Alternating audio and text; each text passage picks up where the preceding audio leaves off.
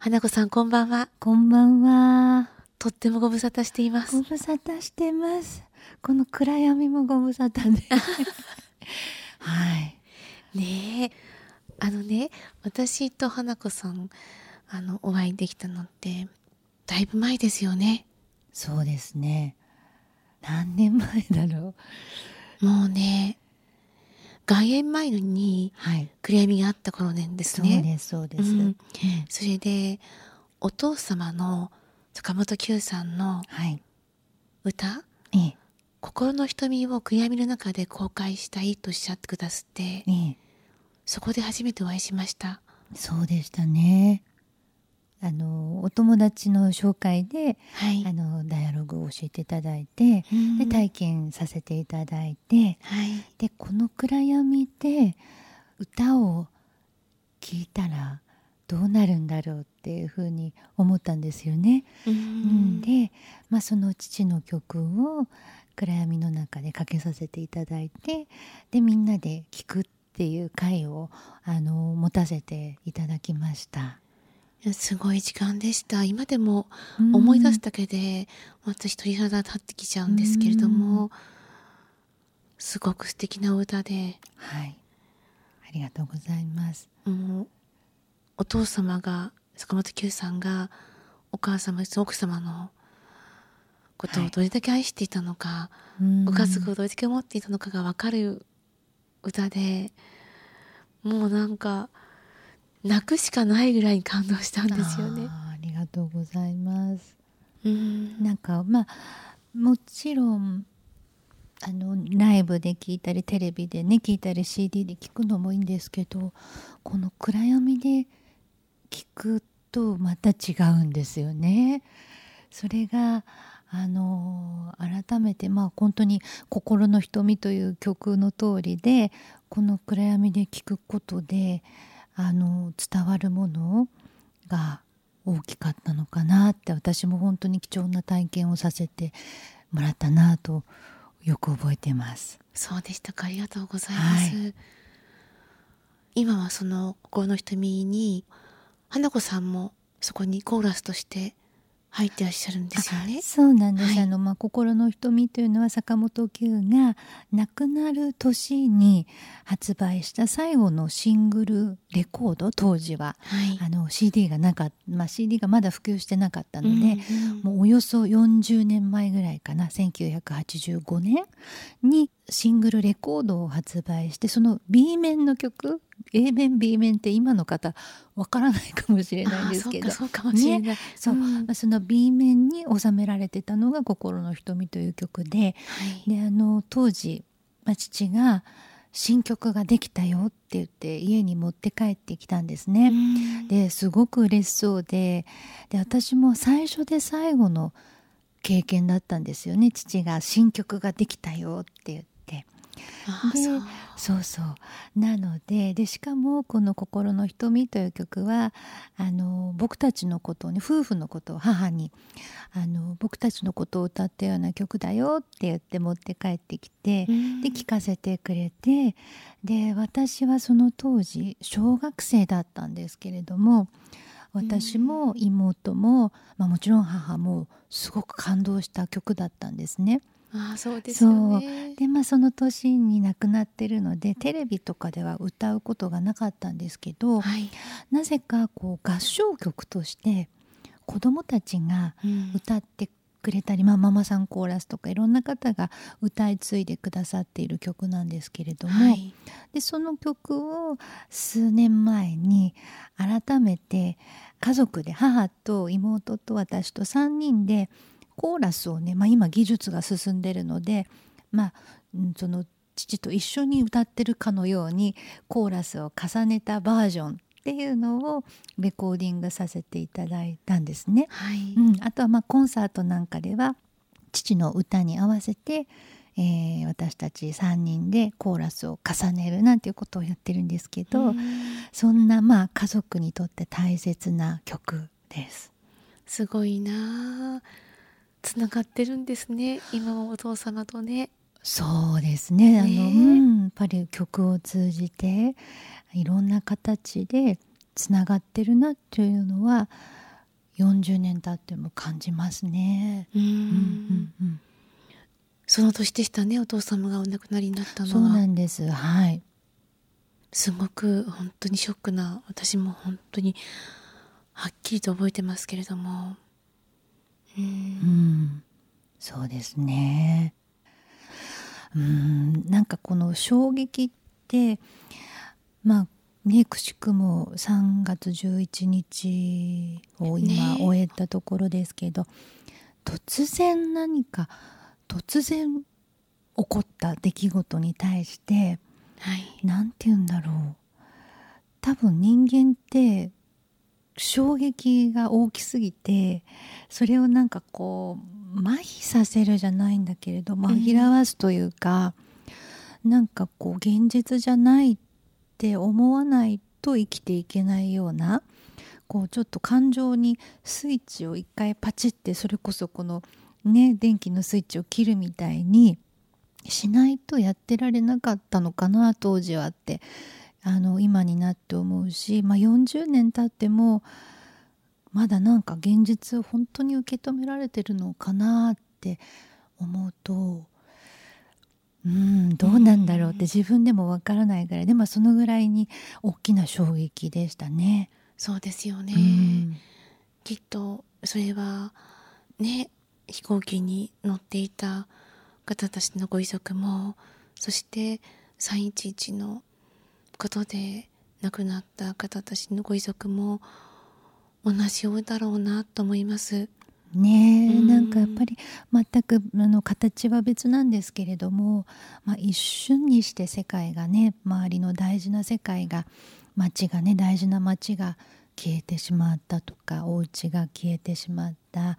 大切な人が、ね、目の前からいなくなってしまったっていう経験は人ごとにはやっぱり思えなかったですね私も。本当ですよね、はい、そしてそこからご活動が始まったわけですか？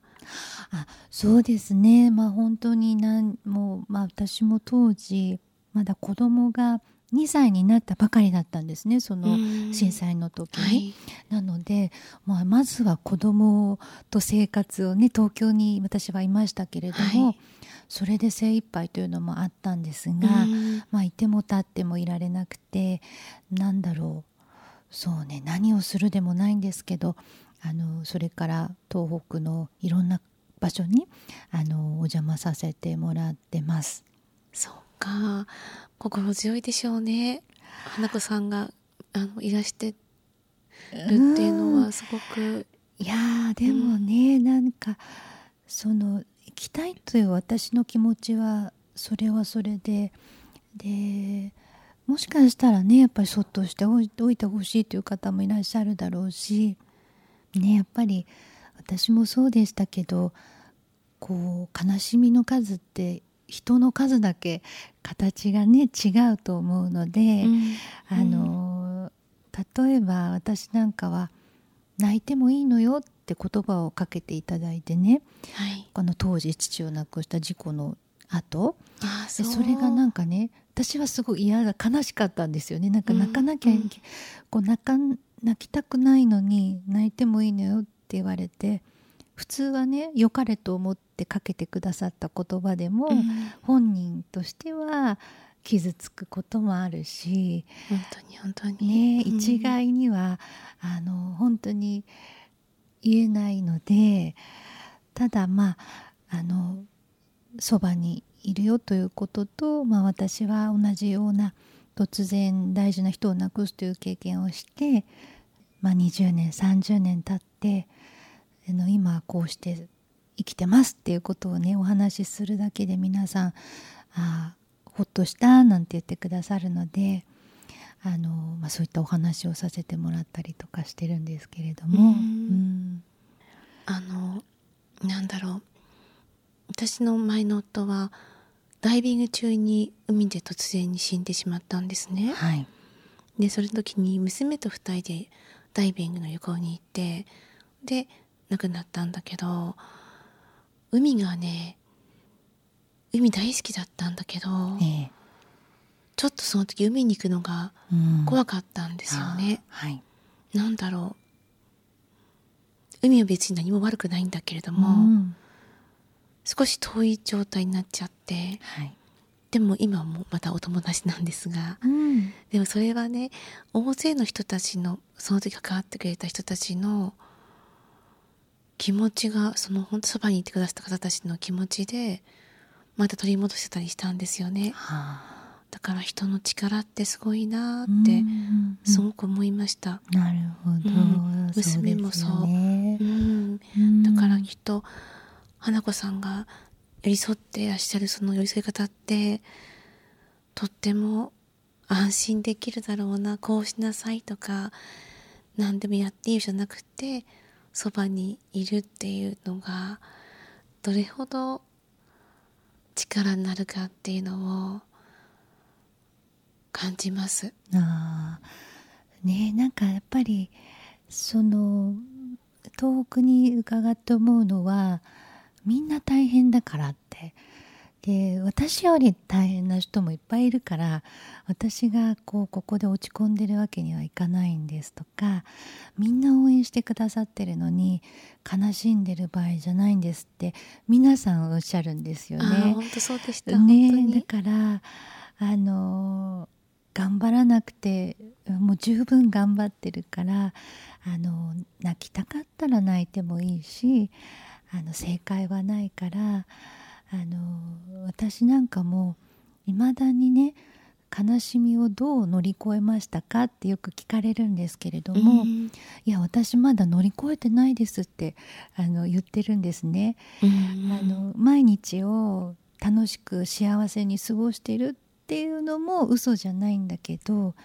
果たしてこの悲しみって終わりはないんだなって私は今ね、20年30年経っても思ってるから東北の方たちもあのまだまだあの悲しみと一緒に歩いていくので十分だしあの私あの会いたい気持ちって愛だなと思っていて。私もそう思う、うん、ね、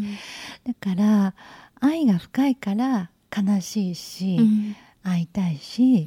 その悲しい気持ちっていうのは愛だから。だって愛してるんだからそんな簡単にはね乗り越えられなくていいとあの思いますよっていうお話をするとああなんかやっと泣いてもいいんだなと思いましたなんておっしゃる方が多くて、うん、あのもちろんねいろんな形であの出会っていいんだけれども泣きたい時は泣きたかったら泣けばいいんじゃないかなってあの私も辛くて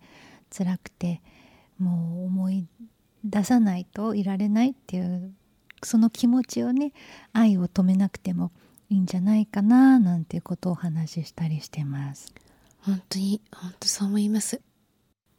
あの上を向いて歩こうがすごく支えになったっていうふうに東北の方おっしゃってましたよね。えーえーえー花子さんはそれをどう捉えてらしたんですか？そうですね。あの「上を向いて歩こう」っていう曲の詩を書かれた永六輔さんいらっしゃいますけれども永六輔さんに私が伺ったのは、うん、直接それは伺ったんですけどあの曲は「頑張れ」とは一言も言ってないんだと。うん、でまあ A さんは涙をこらえる男の子の「表情。まあ男の子だから泣いちゃいけませんって言われて別に男も女も本当はないんだけれども、うん、でも男の子がそだから我慢しなきゃってこらえてる顔を思い浮かべて書いた詩だっていうふうにおっしゃってたんですね。あそう、うん、でそれって大人も同じだなと思っていて、はい、大人だからこそねやっぱり泣いていられない、生活もあるお腹もすくっていうその涙をこらえる少年の表情っていうのを大人ってみんな抱えていると思うんですよね。うん、で特にやっぱり大変な思いをしてらっしゃる方がその思いにあの曲に共感してくださるっていうのはそういうことなのかなってなんか私の中ではあの曲はこうもっと頑張ろうぜって鼓舞するというよりは本当にすっごく寂しい時の悲しい時の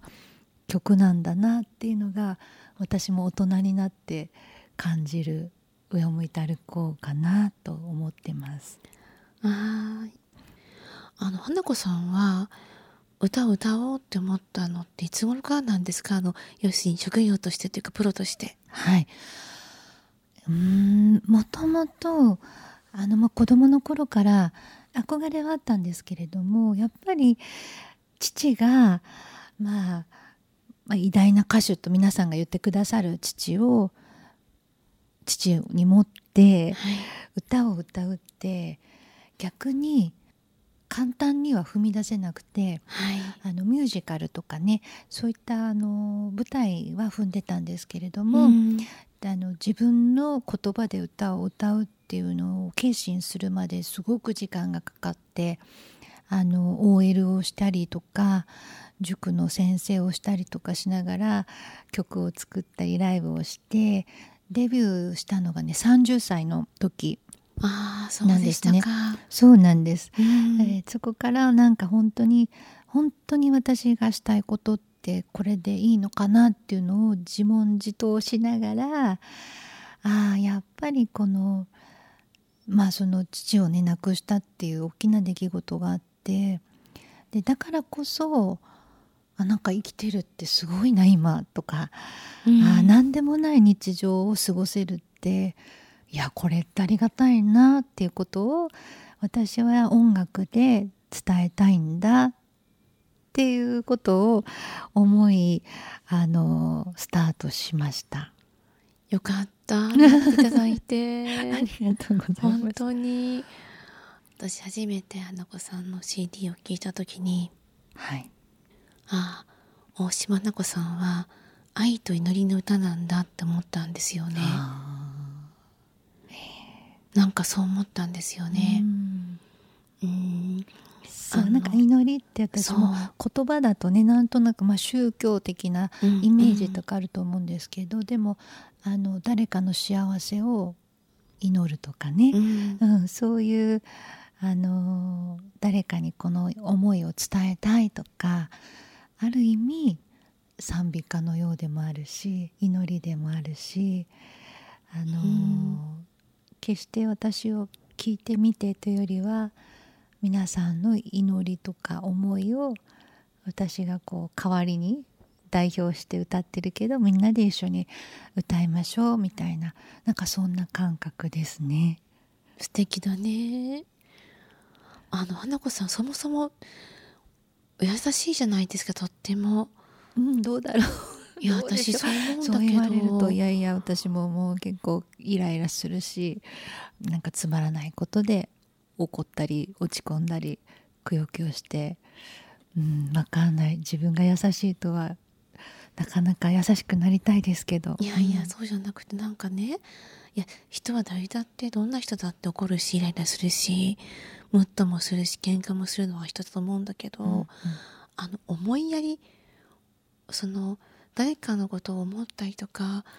その行動するとかっていうのが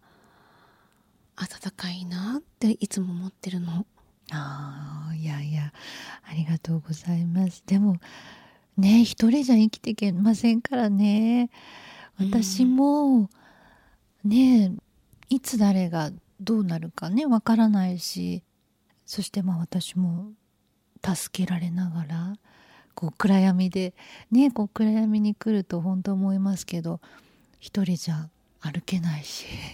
本当に。ね。そういうことですよね。なんか自分の力で生きてるような気になっちゃうけど今日はまたすごくさっきアテンドのハチさんが「じゃあ行きますね」って言われた時の不安な感じとか。うんいや本当そういうことだなってまた今日改めて思いましたけど。ね、うん、人がいると安心してそうなんですよ。進めちゃうんだもんね。そうあのお家ではどんなお母さんなんですか？ああそうですね。まあ中学2年生今度、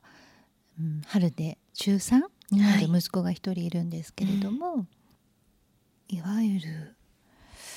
自分のやることもすごく私は大事に思っているので、はい、あの決して息子中心にあの生活してるお母さんではないんですけれども、うん、まあ、気持ちはもちろん愛おしいですけれどもね、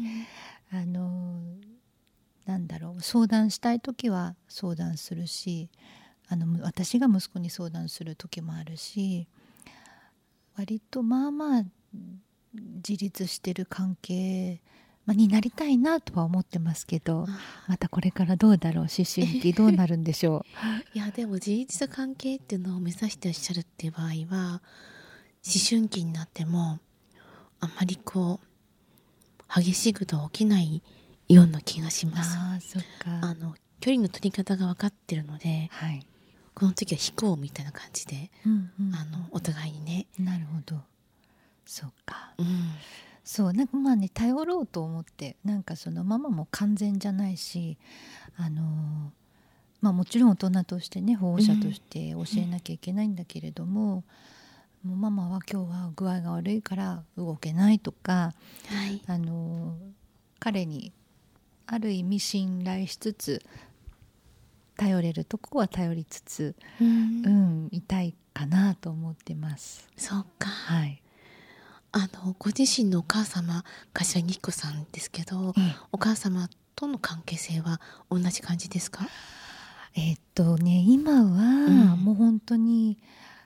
うん、もうね友達じゃないですけどしょっちゅう母とあの出かけていて、うん、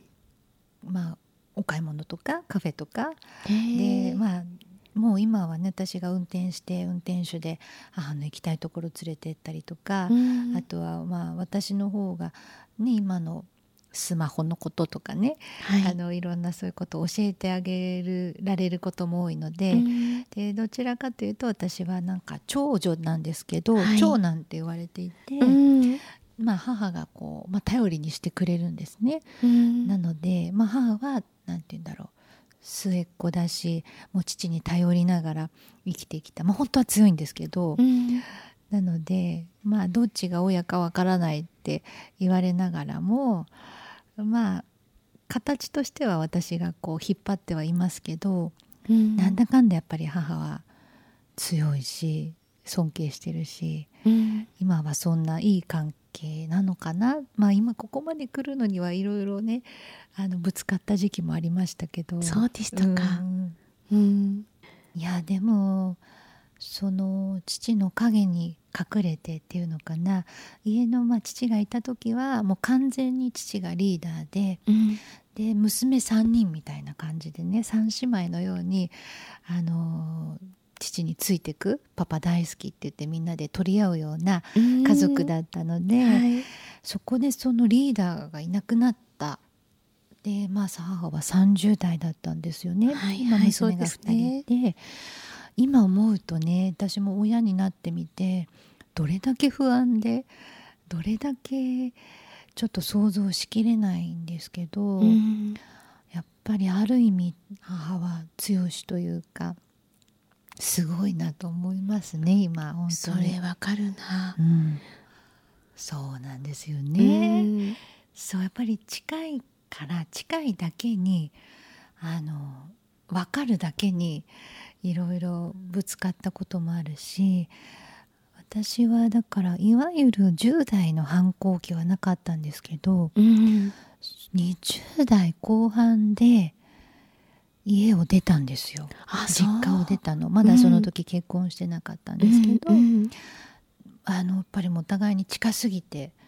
あのこう息が詰まっちゃってでそれから一度離れてまた関係性が変わったかな。うん。なんか。そうちょっと我慢私の、まあ、勝手になんですけどね、うん、勝手に背負いすぎたのかもしれないんだけどなんかちょっとこう私にパパの代わりは無理ですっていう感じで、うんうんうん、一度離れました遅い反抗期を。あうんよかったですね。遅くてもまあ一度それを、うん、あの経てよかったなとは思ってます。なんかねなんでこんなことを聞きたかというと、はいはい、震災体験した方でねあのお父さんが亡くなったりしてお母さん守らなきゃいけないと思って子供のうちに頑張り続けて反抗期もなくていま、だにずっとなんだけどでもやっぱり自分の中で外に出たいって気持ちが起きるとかでもお母さん守んなきゃとかもしくはお父さん刺さなきゃと思ってる人結構いて私相談いただくんですよ。あそう。ちょうど今10今年でね。そうなんです確かにそういう時期ですよね。うんね。うん、やっぱり時間が経つうちに人は成長するし老いもするけれどもでも成長するその命がね。でどうしたらいいんだろうってことを感じているその人たちが今多くなってるんだなっていうのはこう痛みや悲しみの悩みの相談が変わってきてるなって、うん、ここそう12年思っていてちょっとそこでお聞きしてみたかったんです。なるほど。いやだから本当にそのあの何年経ったからとか、うん、その悲しみとか喪失の形って変わっていくんですよね。その10年経ったからああここでお父さんいてくれたらお母さんいてくれたらっていうこう節目節目であの実感するっていうのを私も自分で体験してみてすごくその気持ちが分かりますよ。その子供ながらに頑張ってきたかつてのお子さんたちが今そういう問題に直面するっていうのはだからこそ悲しみってね直後だけじゃないんだよっていうのは本当その通りなんですよね。本当だね。そう頑張っちゃうんですよね。子供ながらに子供だからと思ってるけど、うん、子供も本当にいろんなところ見てるし分かってるんですよね。お母さんの気持ちお父さんの気持ちを。分かるだけに我慢してそこでまあ本当だったら経験しなくてよかったそういう問題が出てくるってなんか本当に切ないけどねありますよね。ねそう、うん、なので花子さん今、ね、グリーフケアもなさってるってお聞きしてたので、はいそうなんです。あの、うん、まあ、グリーフケアといううん大切なものとかね人を亡くした方の心のケアなんですけれども、はい、私はまあ当時今から40年前はそういったケアって心のケアってあまりまだなかった時代なんですよね。でえーと、とその事故現場に行くまでに私は20年かかってさっきねあのはい、と志村さんも海がっておっしゃってましたけど、うん、でやっとそこに行けてで30年経って初めてそのグリーブケアっていうものに出会ったというかでそのもう今更かなと思ったんだけれども、うん、あのたまたまいい出会いがあってその出会ったグリーフケアの方たちの、まあ、ちょっとトントンとその扉を開いて体験してみてああその子供の頃の悲しみ30年前の悲しみであっても癒せる方法があるんだなって自分で思ったんですね。そう、うん、であこれはあのうん、本当にちょっとこう気軽に図書館に行くぐらいの感覚で、グリーフケアを皆さんそれこそもう別れの連続のこの人生の中であの気軽にそういったところに助けを求められるようになったらいいななんて今は思うようになりました。そうかすごいいろんな経験がまた次の方の何かに役立たせてらっしゃるっていうのも、うん、ね、そうですね。まあそのグリーフケアの中で、まあ、いろいろなあの方法がありますけど同じ経験をしている方同士でお話をするっていう一つね、うん、ありますけれどもやっぱり違うんですよね。あの私もなんかこう、まあ、